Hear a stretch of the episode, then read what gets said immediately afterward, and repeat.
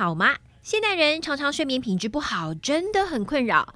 长春乐活 GABA 芝麻加强錠 Plus 含高纯度芝麻素、GABA 专利脯氨酸发酵物与维生素 E，经过验证，睡前两錠可以舒缓情绪压力、安定神经，帮助入睡。好的睡眠品质能从早晨起为全新的一天带来好气色、好活力。不含西药，不会成瘾。长春乐活 GABA 芝麻加强錠 Plus，立即点下方链接结账，输入 F R E E FREE，立即取得两百元折扣券，先领用一次哦。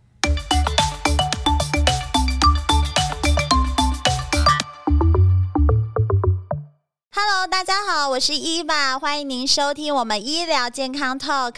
现在不论你是在工作、吃饭还是开车，就跟着我们长春月刊特派员的脚步，知道全球健康大小事。现在就加入我们，一起来聊健康，健康聊。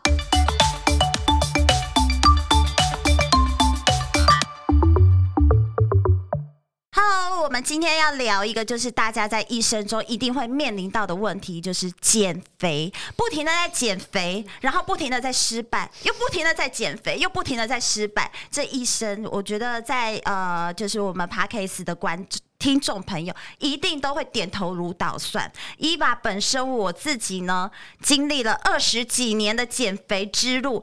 各种方法其实我都尝试过，然后最关键的方法应该是在我高中升大学的这一段时间，知道要爱漂亮，然后高中时期都这样夯捏夯捏的，完全怎么减都减不下来。好，我就采取了一个非常激烈的手段，就类似断食法。早餐只有一颗水煮蛋，然后呢，中餐我就会带苹果去学校。就只有那一颗苹果，然后中间就靠喝水、喝茶，然后晚餐我不吃淀粉，这样四年，大学几年我就是四年都是这样吃，真的瘦很快，而且肉感变骨感。那个成就感超大，所以我就告诉我自己，我一定要 keep 住。所以这四年我都是这样过。到了出社会的时候，因为这个方法呢，太影响我的交际了，我不可能不不去聚餐，对不对？然后人家在吃，呃，不好意思，我在减肥，我不能吃。所以这一个断食法才这样失败了。所以我觉得，呃，大家都跟我一样，一定会有这一段经历。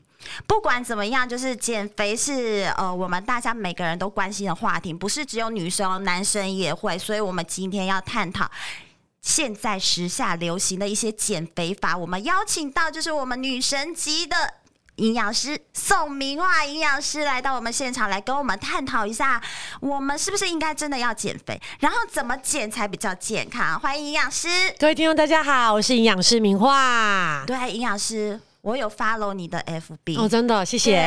所以呢，我知道你也有曾经有减重。我们现在看营养师真的是真的标准身材，嗯、但是你曾经也为了减重经历了一段蛮辛苦的。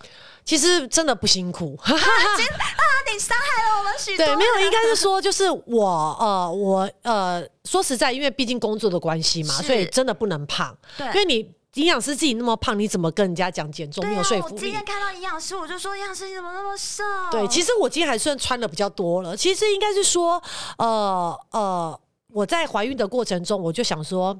这辈子都一直维持自己的身材，对那我在怀孕的过程中总可以让老娘胖一次了吧？对，对，如果真的要胖的，真的被人家骂，我至少可以说哦，是肚子里这个要吃，不是我要吃。对，一人吃两人补的一个概念，没错。所以那时候我就一路这样吃吃吃。但当然，我第一胎很幸运，就是我也没有什么害喜，因为其实人家就是害喜孕吐可能会稍微比较瘦一点，对。那我完全没有，所以我的体重就一路就是往上飙升，对，直线飙升。所以那时候在生之前，生产之前，我胖了大概十八。公斤哦，十八公斤，其实是超标的啦。因为其实我们正常的孕期大概是会希望大家大概是十一到十三公斤左右。那我胖了十八公斤，那其实哦。呃，生完之后，其实包括像坐月子啊，呃等等，其实我五个月就瘦回来，就是怀孕前的体重。哦、对，因为其而且其实也要跟大家讲，如果听众朋友你本身正在怀孕，然后或者是你刚生完小孩，或者是你生完小孩了，但是你的身上的体重还没有减少的这些听众朋友的话，记得、哦、国外有研究啊显示，就是孕期后的黄金六个月。这六个月内是你可以把你就是怀孕过程中肥胖、是体重增加的这个部分减下来最黄金的这个时期。啊、所以，所以如果你超过六个月的话，有什么办法？很简单，你就是再不是你就是再怀一胎，然后再生完之后，然后再利用你第二胎的黄金六个月捡回来，不然、哦、真的不然真的国外有这样做做这样研究，就是基本上如果你生完小孩之后一年之后你的体重还没有回到原本怀孕前体重。机那个机会就微乎其微。就是例如我，我六个月我还有五公斤挂在身上，我这五公斤可能就要跟我一辈子，除非你再次怀孕，然后掌握那个六个月的黄金期。对，所以我五个月就瘦回十八公斤了。对、哦、对，所以其实真的不辛苦啦，就是你大概观念有，然后其实你融入在你的饮食生活当中，其实呃说实在的，要减重也没那么难，真的。哦、是不是？其他观众朋友已经在打捶捶、啊、打你的，怎么可能？捶打桌子了吗？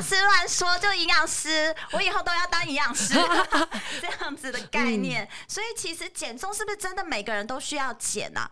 因为大家都好像，哎、欸，我今天这里胖了一点，然后站上体重机啊，完了胖一公斤了，然后就开始要为了那一公斤而减。嗯嗯、那其实是不是应该我们要来有一些科学的根据，说我到底应不应该减肥，还是我只是盲从？呃，对，其实说实在的，因为呃最常见的一些肥胖指标大概有三个，其实大家就可以评估一下。第一个就叫做身体质量指数 （BMI），只要你知道你自己目前的身高跟体重，你就可以算得出来。嗯、它的公式就是用你的体重，对，好除以你的身高，是除以两次。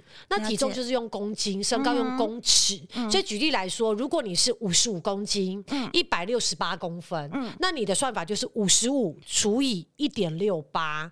除以一点六八，除以两次。哦，不能自己四舍五入哦，不能一点六八直接变成一点七哦，这是作弊的行为哦哈。所以算出来，如果你的 BMI 落在十八点五到二十四这中间，是，比如说你算出来十九点六，嗯，那。你是属于标准体重，就是搭配你的身高，你的体重是标准的。但如果你算出来是二十七点八，嗯，你就是需要减重哦，代表说你可能搭配你的身高，对你的体重太重了。但很多人说营养师，可是有可能我的体重，因为体重的组合是包含我们的骨骼、水分、肌肉、脂肪跟我们的内脏。很多人说营养师，像很多运动员，他体重也超标啊，但是他是肌肉量很很够。对，的确。那第二个指标就是体脂肪。体脂率，哦、对，那当然这个就是要机器去测量。嗯、像我们刚刚讲身体质量指数，你只要知道自己的身高体重，手机按一按就就知道了。那第二个就是你要有体脂机，哦，不是体重机，就是要有可以测量体脂肪的。嗯、女生不要超过二十七趴。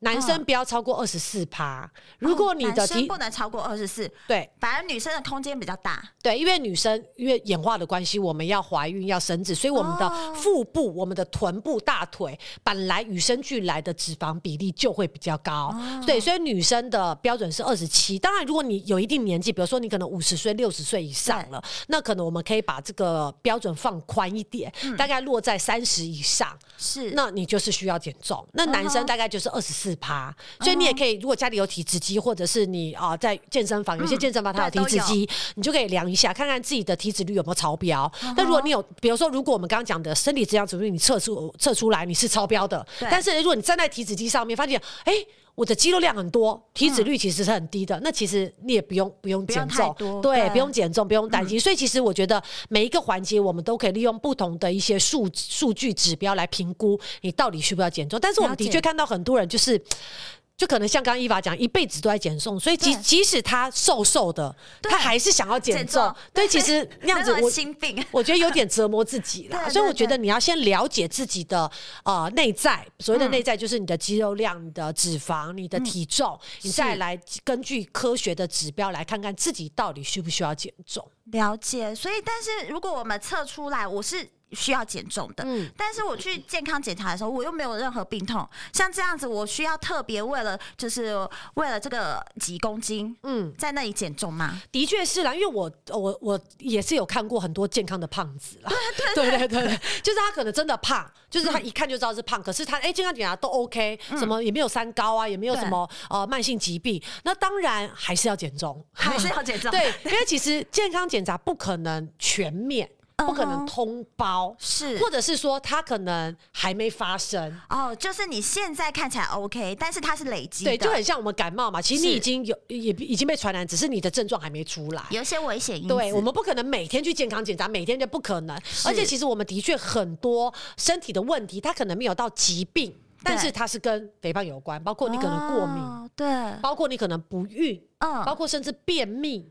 或者是睡不好，uh -huh. 就是它可能不是疾病，不是我们健康检查上面可以看到的一些什么红字啊等等，但是它都跟肥胖有关。Uh -huh. 所以其实基本上，第一个可能只是时候未到，你可能疾病还没发生，正在慢慢接近你。第二个，你可能没有到疾病，但是你身体已经有些不舒服，腰酸背痛啊，或者是甚至连退化性关节炎都跟我们肥胖有关。Uh. 所以其实如果你已经知道，就是我们刚刚讲的这些指标，你就是属于肥胖一族的话，那我们还是希望你。你尽早进入减重的计划，因为越早。嗯越容易成功，因为我们都知道年纪越大，代谢自然代谢太差，对，慢慢越来越差。所以其实你越早开始准备这个减重的这个计划的话，其实通常越容易成功。嗯。好，所以其实呢，有一些指标呢，告诉你说你需要减重的话，我们就要开始进入我们的减重的之路喽。这个减重之路很艰辛，很可怕。不会来要给大家 鼓励，是不是？好好好，那我们现在就要来聊聊哈时下，因为减重的方法每一个年代都有。有不同的，是是，都五花八门，推陈出新。我觉得现在我们就来聊聊，是到底哪几个减重是有效果，那怎么减会比较好的方法？嗯，好，那我们第一个要来聊的就是最近啊，很多艺人都在做，包括 Eva 的朋友哦、喔嗯，因为这个方法就是在十个月之内瘦一个自己哦、喔，就表示瘦一个自己，对，瘦一个自己。他原本到底有几个自己？他其实 原本大概七十几一个女生，嗯，后来大概减到五十五十出头而已，大概瘦掉一个小三的小小朋友，对对对，对，大概就是这样子的一个减。重方式看起来很惊人，嗯嗯，那这个减重方式就是一六八哦，大家很熟。对，就是什么叫一六八？我刚才我就是我第一次听他说哦，我用一六八减重的时候，什么叫一六八？就是你是呃吃的东西分一六八份还是怎么样？嗯、其实这是一个什么样的减重方式？其实一六八其实呃，你把十六加八就是二十四，其实就是一天的二十四小时。哦、所以其实一六八就是指说，就是你。十六个小时，你完全不吃任何东西，你可能只喝水，嗯，或者是一些无糖的茶，嗯，就是没有热量的东西啦。嗯，然后剩下八小时就是随便你吃，随便吃。对，很多人听到哦，随便吃，那太好了。对，对我完全因为很多人减重会失败，或者是没有办法持之以恒，其实就是因为。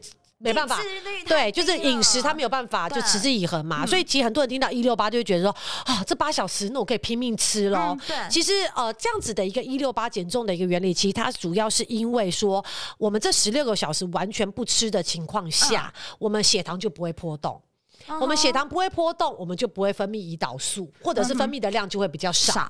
那胰岛素其实是我们身体的合成荷尔蒙，当你胰岛素分泌越多的时候，越容易。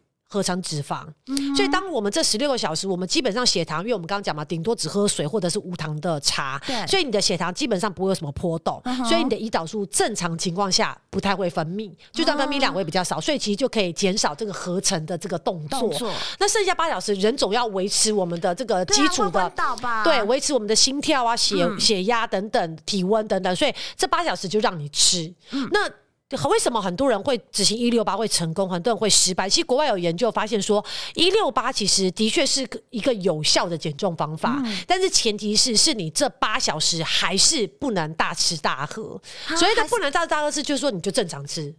就是想吃什么可以吃，但是你不要过量。对，你不，而且不能乱吃。比如说，你就是还是吃你的正常三餐。啊啊、对，但是如果你去吃什么吃呃吃到饱火锅吃到饱炸鸡烧、嗯、烤蛋糕含糖饮料、嗯，那说实在的，一六八对你来说还是没效。啊，对，所以基本上呢，就是十六个小时空腹啊，就是不吃东西，只喝水或无糖茶。剩下八小时你，你因为说实在，剩下的八小时你也不太可能吃到三餐，嗯、你大概顶多就是最多对就两餐，餐。那如果这两餐又搭配比较正常的这个进食的这个分量或者是它的来源的话，其实你少了一餐，正常来说你的热量就会少，所以当然就会瘦。了解。对，但是如果你这八小时还是拼命吃、疯狂吃、随便吃、乱吃，你的热量没有获得控制，即使一六八。你也是会对，会还是会失败。所以一六八只是用时间来区区别你进食的时间，但是食物的分量还是要稍微的控制，或者是跟平常一般正常的差不多，而、嗯、不能说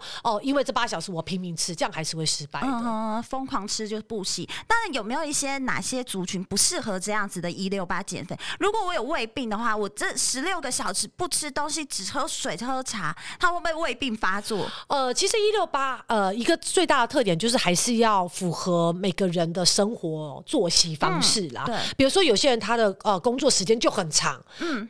或者是说他，因为我们最常遇到就是说，哎、欸，那一六八那那个八小时，我要从几点开始啊？对，对，就开始。我要从早上十点，然后到晚上六点，还是早上九点到？就是我觉得第一个你要先量身定做起来，说，哎、欸，你的工作，因为每个人工作时间都不对？嗯、有些人朝九晚五，有些人是轮班制的，对，有些人是什么要排大小夜班，是。那其实你的一六八就会变得很乱。对，对，其实一六八我们还是希望，不是说只是一天八小时吃东西，我们是希望每天都还是固定那八小时，哦、而不是说哦今天，是这样，然后明天要换另外一个时间。等于说你的血糖、胰岛素还在乱嘛？乱对，还是在乱，所以就变成说，嗯、第一个你要看看你的工作、你的生活的形态，嗯，适不适合一六八。如果都是，比如说像。公务人员或者是对银行作业人员，嗯、就是他的作息是很正常的人呢，嗯嗯嗯、然后再把你的八小时看看是从几点开始来做一个搭配，要推算一下。例如你要八点吃早餐的话，你可能前一天呃下午四点就不能吃饭，呃正常来说对，就四点过后就不行。哦，对对对，所以，其实还是要看这个八小时你要怎么去拿捏。然后第二个就是像刚刚 Eva 提到的，比如说你本身有一些胃溃疡，对。可能空腹时间一长，他可能胃就开始痛了，是或者是胃食道逆流等等。嗯、还有有些人有糖尿病的人，他可能搭配一些降血糖的药。嗯、那一下子空腹时间这么久，嗯、他可能会，因为他又搭配他吃药嘛，他药可能还是正常吃，嗯、他可能就会出现低血糖。嗯、对，所以其实我觉得还是要看你自己本身有没有潜在的一些慢性疾病，还有你的作息、你的工作，或者是你的就是方便性，因为方便性很重要。如果他不方便，他可能一下就放弃了。我觉得这些都是你在执行一六八的时候要考量的部分。了解我。帮大家整理一下哈，这个一六八其实适合作息比较正常的，嗯，例如你上班族啊，你可能作息都差不多时间，对。如果你是要轮班，轮那种小夜、大夜、中中班那一种的，其实一六八就不适合你，会比较乱一点。就是等于是说，你今天是这个时间吃，明天要换另外一个时间吃，你的血呃胰岛素的分泌还是很混乱，对。所以这个。方法对你来说就不重，是没有办法成功。是，然后还有就是你本身有一些慢性疾病的人，这个方法其实也不建议，对不对？嗯，就可能你要去评估一下你的这个疾病会不会因为一六八影响。了解。好，今天我们先分享一个就是一六八断食法，这应该是算呃就是集中时间的断食法。对对对。等一下我们休息回来再分享另外的喽。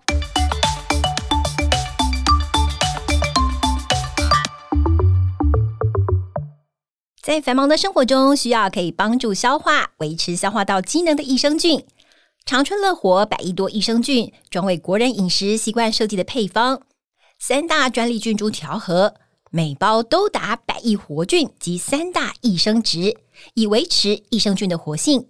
每日随时补充，让嗯嗯维持顺畅，咕噜咕噜储值好菌。长春乐活百亿多益生菌，立即点入下方链接结账，输入 F R E E FREE，立即取得两百元折扣券，限领用一次哦。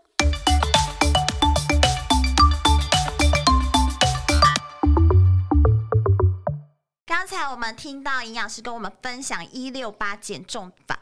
但是我觉得伊娃也不太适合，因为伊娃是需要就是靠食物疗愈的。哦，对，很多人都要靠食物舒压等等的。舒压就是小孩子睡觉之后才是没错，妈妈黑妈妈一定都都感同身受。我大概像我其实自己本身有的时候也不是这么的健康啦，嗯、因为有时候晚餐时间都在骂小孩，怎么会有？是想要发对呀、啊，怎么会有胃口吃晚餐呢？所以都是等到小朋友九十点睡了之后，嗯、我可能才比。比较有食欲来吃一点东西，对不对？所以这个我觉得一六八不适合真的需要食物疗愈的妈妈们。嗯，所以呢，我觉得那我们再来分享其他的，看有没有适合 Eva 的。好，好，好，对。然后且一六八之前，我记得曾经流行过一个生酮。哦，对，生酮饮食。对，其实生酮我一直搞不懂它是呃，它是处于哪一种的呃减重方式，而且生酮这一群人非常的团结。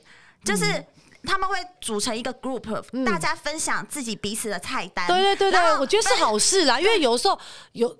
做到后来可能也不太知道自己要怎么怎么去料理自己的餐点这样子。对，然后呢，分享哦，我因为靠这个，然后减重了什么，然后开始就会催眠，嗯、然后自己就会被催眠。所以我觉得这好像一个派别，还是一个就是呃 group。嗯，对，嗯、生酮这个方法在前年的时候，我记得是前年的，也蛮流行的。对，对而且成功的人也是蛮多的。对，其实生酮饮食应该是说讲生酮饮食之前，我们先来聊聊健康饮食。嗯，什么叫健康饮食？就是一般。一般人普罗大众都适合的饮食。嗯，那健康饮食其实说实在的，它就是三三大营养素比例。什么叫三大？包括碳水化合物，是包括蛋白质，嗯，包括脂肪，嗯，它的比例大概是五比三比二，嗯，也就是碳水化合物是百分之五十，嗯，然后油脂是百分之三十，然后蛋白质是百分之二十，大概是这样子的比例。你先大概记得。嗯，那生酮饮食呢？其实它就是把油拉高。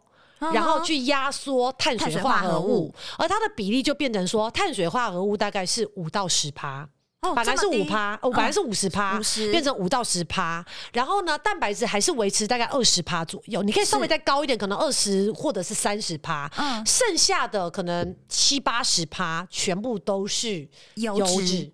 哦，它就是靠说我们身体极度缺乏这个糖分、碳水化合物的前提下，是。然后拿脂肪。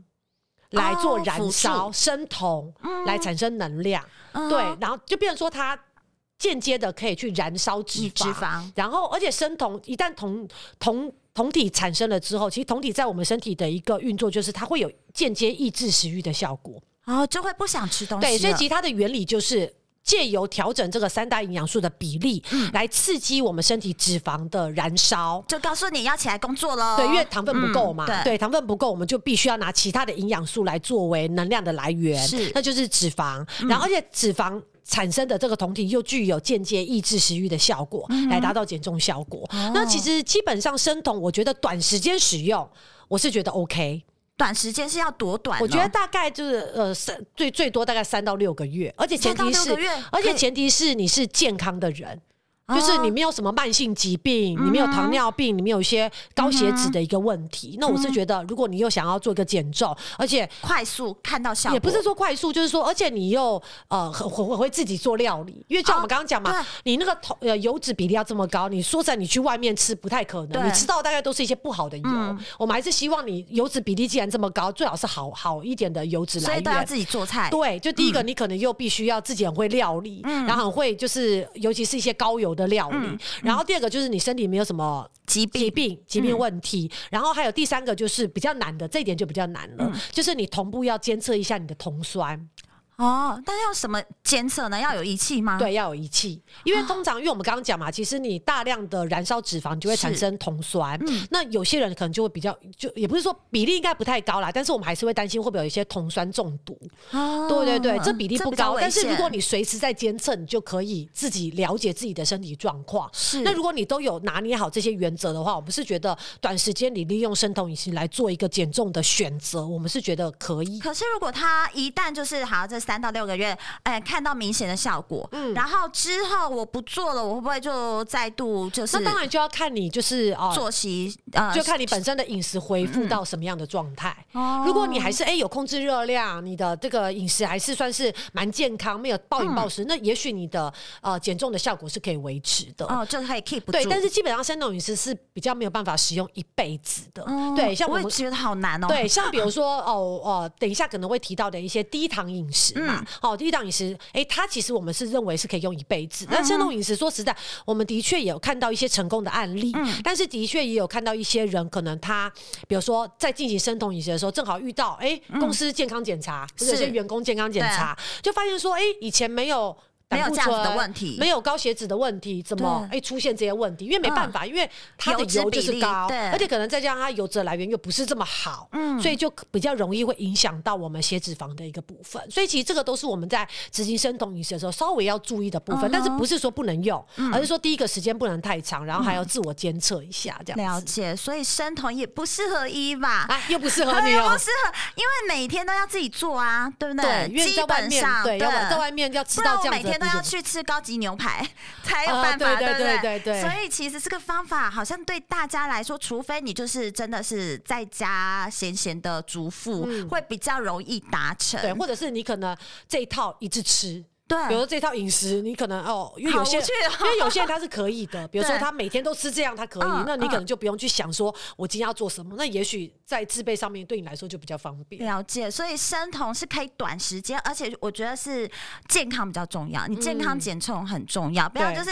为了减重然后失去了健康，然后等到你要吃一堆药的时候，你这个减重方法反而是害了，对，伤身。好，那刚才有提到减糖的饮食，嗯嗯、这个减糖的饮食好像有。医学说这个是就是最好的，应该是说最适合人性的一种减重方式，而且也是最安全的啦。嗯、我们就觉得说稍跟刚才讲的这些稍微比较起来，它是可行性比较高，嗯、然后而且它甚至可以用一辈子，嗯、而且也蛮符合我们现代人的文明病的。对，因为其实所谓的简单饮食，像刚刚伊凡，你还记得正常的饮食三大营养素的比例是多少吗？就是三十。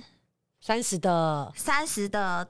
油、啊、完蛋了，油，油然后碳水的话还有五十，对，剩下的二十就是蛋白质。对对对。那其实所谓的低糖饮食，就是它的油还是维持可能大概三十、嗯，然后蛋白质可能稍微高一点，是但是它的碳水化合物可能降到二十到三十，就是不像生酮饮食降到五到十趴。啊，那个是很极端的。对对对，它就变成说它可能压缩了它的热量，嗯、那压缩的热量的，像刚刚我们讲生酮饮食，你热量不变哦，嗯，一直把三大营养素改变而已。嗯，但是低糖饮食就是你可能热量也要少了，少那少的部分就是。碳水化合物，哦、就比如说你的比例就是，哎、欸，可能油还是三十趴，嗯，然后就是蛋白质还是三十趴，呃，二十趴，甚至可以再高一点点，点因为可能有有些人减重搭配运动嘛，uh huh、他可能希望说长肌肉，所以他的蛋白质高一点，可能三十趴，然后剩下的可能三十趴，可能就是碳水化合物，这样加起来只有九十趴嘛，那少的十趴就是把热量压缩了，哦，对，就是这样子，就是所谓的低糖饮食。但是碳水化合物到底有哪些东西是属于碳水化合物，是我们要减少的呢？就像淀粉吗？哦？对，尤其是四白食物啦。什么叫四白食物？哦、就是白米饭、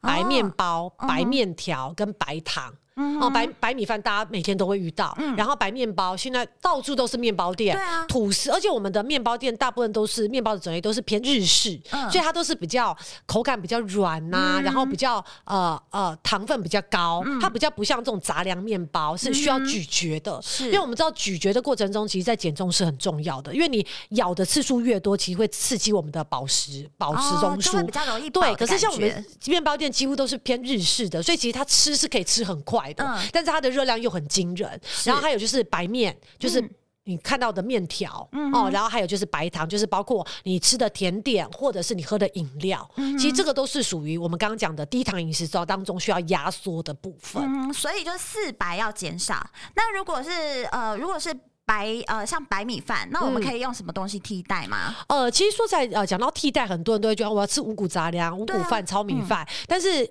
明樺这边跟大家分享一下，其实这种杂粮类的东西，它的热量不见得比较低哦。像比如说呃五谷饭，或者是呃石谷米，是或者糙米等等，它其实热量有一些甚至还比白米饭高。但是为什么它是减重的好帮手？是因为它本身有饱足感。嗯嗯，对，因为饱足感，我们可能你平常尤其是那种有些男生他可能是胃口很大，他一餐要吃两三碗饭的人，那其实像糙米饭、五谷饭就很适合他，因为他可能吃个一碗一碗半他就饱了。然后第二个呢，就是一样。影响到我们的血糖，因为白米饭血糖一下飙高，因为它很好消化吸收。可是五谷杂粮其实它的吸收率比较慢，所以它比较不会像就是云霄飞车冲那么高。你冲越高，胰岛素分泌越多。又回到我们刚刚讲的合成的问题了。对，所以其实五谷杂粮饭，我再次强调，它不是热量的优势，而是它是有饱足感，然后它让我们的饭后血糖比较不会冲那么快。还有呢，它的微量营养素，包括一些 B 群啊、镁呀等等，含量是比较多的。所以相对健康，对，这些其实对于我们减重来说都是很重要的。对，最主要是因为饱足感，你没有饱的感觉，你就想要再吃。对，没错。所以如果是白米饭换成糙米啊、五谷米，对，加点藜麦啊，因为其实讲到这些，很多人就眉头就皱起来，想说啊，看听起来好难吃哦。其实说起来，就是我觉得饮食就是一个习惯。对对。当然不是说呃，希望听众朋友说马上把白米饭全部换成糙米，而是说你可能八比二，嗯，比如说你百分之八十还是白米饭，百分之二十糙米。你慢慢慢慢，哎，习惯这个口感、这个香味，其实我觉得慢慢增加比例，嗯，绝对是可行的。了解。所以在这个减糖的过程，减呃，就是减糖的减重这个方法，就是四白要避免，嗯，尽量少，尽量少。然后其他还要注意的吗？其实当然就是分量了，因为我们刚刚讲这个四百只是种类的部分，是但是其实举凡所有的淀粉，包括你可能水饺的皮，嗯、或者是啊饼干、对蛋糕，或者是可能比如说汤圆、萝卜糕，嗯、或者是反正只要是淀粉类的东西，如果你在执行减糖的过程中，还是希望。要减少，尤其是晚餐。嗯、像刚刚你一开始讲到说，你晚上不碰淀粉。对对，其实如果你比如说白天、中午你是属于哦，你的工作是属于体力耗损很大的，你可能就是需要这些热量的人。到了晚上下班，你可能就是哎，已经慢慢身体属于一个比较缓慢代谢的状态。嗯、那其实我们就会建议说，如果你白天没办法控制你的淀粉量，那你就在晚上。不要吃，或者是少吃这样子。了解，就是大家分配一下，分配你的饮食的比例。对，然后还有种类，稍微注意一下。其实低糖饮食为什么我们一开始讲说，其实它是比较可行的，就是它比较不会像生酮或者是我们刚刚讲一六八有这么多的限制。限制嗯、对，它只要其实很简单，你就是把糖分减少。嗯哼。对，其实相对来说可行性、方便性会比较高一点。感觉上比较适合我们这一群就是妈妈们。对，就是想要就是。有偶尔放肆一下，嗯、但是偶尔又可以自己哎维持 keep 住，对，所以减糖饮食目前看起来是比较人性化的一个减重方法。嗯嗯、好，讲完这个饮食之后呢，还有一些我要帮大家问一下，就是有一些饮品，嗯，最近流行的超多饮品的，包括绿拿铁，对，绿拿铁，我以为是很你。当初听到以为是哎、欸，是不是抹茶抹茶拿铁吗？对，我以为是抹茶拿铁，后来发现不是哎、欸，那里面其实步骤还蛮多的。对，其实绿拿铁其实它就是讲。呃，绿拿铁听起来很好听，对，呃，但是其实简单来说，它就是蔬果汁啦，啊、就但是它比较偏就是蔬菜量很多，是绿色的，对，打出来像绿色的，对，就是它可能很多绿色的蔬菜，嗯、然后搭配一些可能有些人，因为绿拿铁其实它只是一个大名词，嗯、那至于说你里面要加什么，其实见仁见智，嗯、有些人可能会加一些，比如说呃坚果，有些人可能会加一些豆浆，有些甚至我还听过加过加那个什么呃蜂王子。啊，就是反正就是好高级哦，对对对，其实就是看自己本身的就就或者是口感啦，自己喜欢什么之类的，对，所以其实主要它就是一杯，就是算是营养很，就是食物来源很。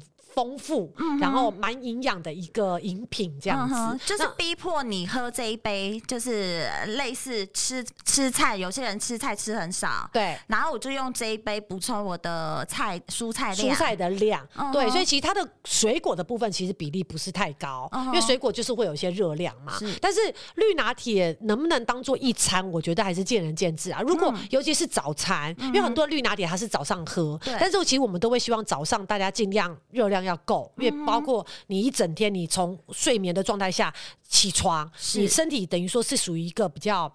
待机的状态，嗯、那你怎么样让你这台机器完全开机？嗯、其实就是要靠早餐。嗯、所以其实我们反而会希望大家早餐吃的，比如说淀粉、蛋白质要够，比较均衡。对，那如果比如到了晚上，我们刚刚讲嘛，可以比较简单、比较轻食一点的话，那其实我觉得对于减重人来讲，其实绿拿铁蛮适合放在晚上。所以其实就是减糖的饮食，然后晚上喝那一杯绿拿铁，对，然后白天跟中午还是正常吃。嗯、其实听起来也是这样子，感觉还是蛮方便，而且很健康哎、欸。对，因为就是就所有的蔬菜。都打成绿色的，对，就感觉呃健康很多很多，对。对，还有另外一个呢，就是也是啊，购物台都在卖的哦，真的好。对啊，防弹咖啡，嗯、那那那一阵子防弹咖啡刚出来，我还想说是韩国的偶像团体 代言的咖啡嘛，说防弹少年代言，防弹少年，然后不了解原来那是。某一种咖啡，哎，对，其实这个就是生酮饮食的这个衍衍生的一个商业产品啦。哦，也不是说商业生酮有关，也不是说商业产品，就是很多人在家里自己也会用啦。嗯，哦，其实它就是一杯咖啡嘛，黑咖啡，嗯，然后搭配一汤匙的这个就是无盐奶油，或者是一汤匙的椰子油。哦，所以油脂，对，因为我们刚刚讲嘛，我生酮饮食就是要高油嘛。那其实油脂为什么这个防弹咖啡啊，其实它很适合生酮饮食，就是因为它。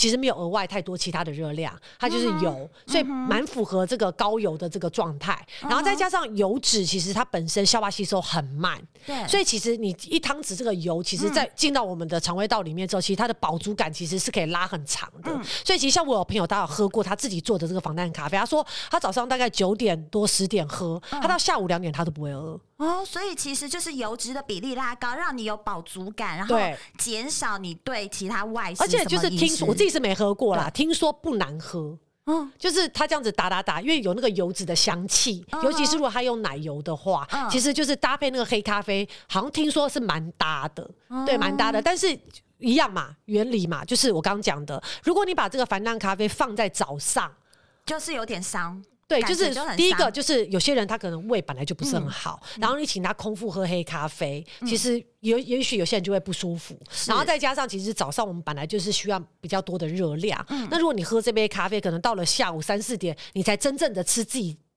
比较正规的一餐，嗯、其实你也不太知道说你自己早上这段时间你的代谢如何，嗯、所以其实防弹咖啡我是觉得，比如说针对一些比较特殊的时候，嗯、我觉得它是给是一个手段，但是我觉得它我自己你想要迅速减重的时候，对，或者或者是说就是说你可能特殊的时期，嗯、对，你可以就是哎、欸，我喝一杯来，我呃下个月要结婚，对，或者是说可能你等一下要去拍一个什么写真集之类的，对，对，但是如果你说常规的话，我是觉得呃。放在早上可能不是不是很适合，但是他每天这样喝会影响什么吗？其实就像我刚刚讲的，如果你胃肠不是很好的人，嗯、你可能空腹喝这样子，我不知道他会不会不太舒服。嗯、然后还有就影响到我们早上起床这个代谢的一个状态。嗯、了解，他的他的呃，我们在呃喝的人的感觉是、嗯、我不会饿，嗯，因为这个对于减重来说是最重要，我不会饿嘛。可是它其其他潜在的影响我们。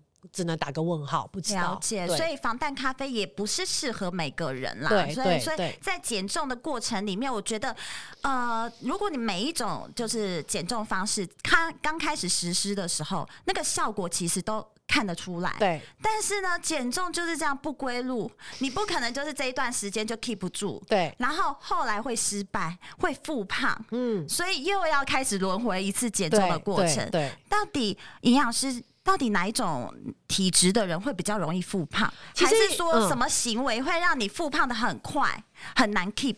对，其实的确，呃，应该是说没有什么体质会比较容易复胖，而是说，呃，能不能复胖是决定于你怎么减。就是这个减重方式，对，比如说像刚才伊法一开始就在讲说，你在高中、大学的时候，你用断食法，对，其实那时候我听的时候，我想说，哇，还蛮省钱的，早上才一个水煮蛋，顶多十块，然后中午一个苹果，大概也是十块，然后晚上不吃外，你一天花伙食费，你才花二十块，那你大学应该存了不少钱哦。不是，每天我妈都在看我这边忙这些，忙忙买那咱们煮水煮蛋啊什么的，然后因为他们准备的早餐都是很丰盛的，啊，我又不吃，我就必须自己煮，所以。真的是那个时候存了蛮多钱。对呀、啊，所以其实说实在，如果是那样子，比如说比较激烈的、极低热量的，或者是单一食物，像你刚刚那个，其实有点类似单一食物，嗯嗯、或者是比如说干脆就不吃断食法。其实说实在的，为什么我们刚刚讲说复胖，其实决定于你减重的方式。嗯、因为说实在，如果你在减重的过程中，你同时去监测你的体组成，就是我们刚刚讲的肌肉量、脂肪等等，嗯、如果你减。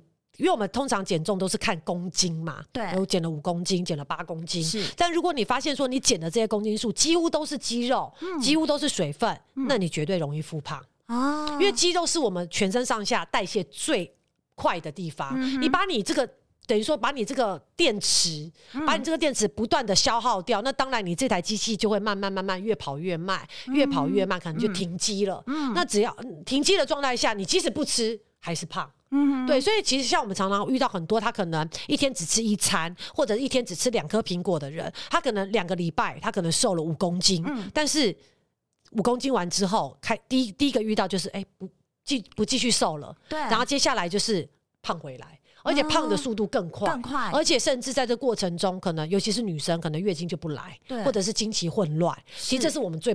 不想遇到的，因为我常常就遇到很多来找我减重的，他可能前面利用了一些什么单一食物减重法，嗯、然后后来失败了嘛。然后可是现在的问题是月经不来，或者是变得很不规律。嗯，等于说他不只是外在他没有成功，他连内在他都伤害到了。嗯，所以其实会不会复胖决定于说你减的到底是你的脂肪还是肌肉。嗯、如果你所谓的有效减重，就是你减下来的是肌肉呃脂肪，脂肪但是你的肌肉 keep 住，甚至还增加，这就是有效减重，就比较不容易复胖。所以要搭配运动，就是这样的。对，而且还有就是减重的速度不能贪快。嗯、因为通常一般来说最理想的，我们会是希望一个月大概二到四公斤。嗯、很多人说啊，二到四公斤听起来很弱 哎、欸，哎、欸，你不要觉得很弱哦。如果你好，我们一个礼一个月瘦三公斤，你三个月就快十公斤哦。哦，所以其实如果你可以照这样子，而且这个是。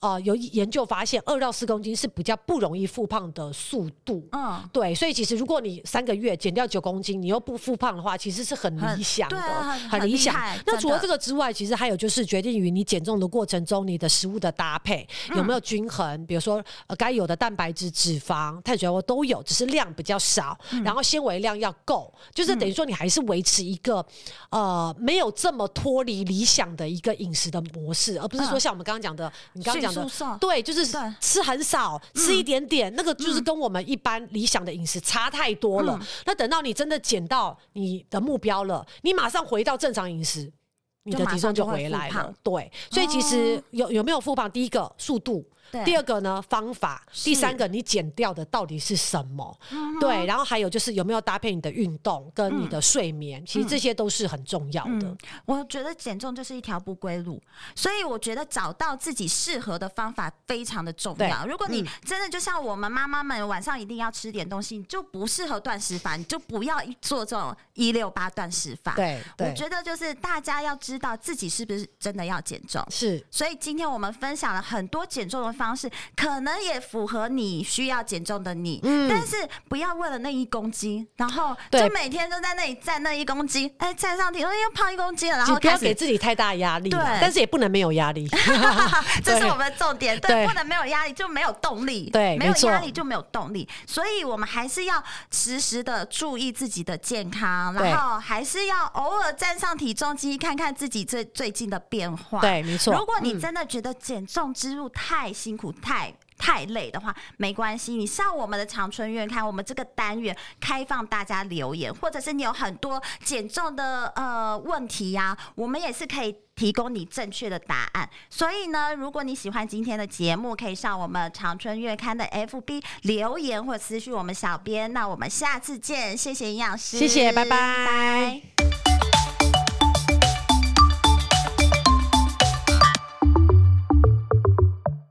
根据统计，过敏人口占了台湾的三分之一。面对换季、冷热交替、空污来袭，长春乐活百益敏益生菌取得国家健字号辅助调整过敏体质认证标章 LCW 二三专利菌株，常温保存最便利，可以直接搭配开水吞服，或是打开胶囊加在饮料中服用，让过敏体质达到保护的效果。长春乐活百益敏益生菌是过敏的金钟罩。立即点入下方链接结账，输入 F R E E FREE，立即取得两百元折扣券，限领用一次哦。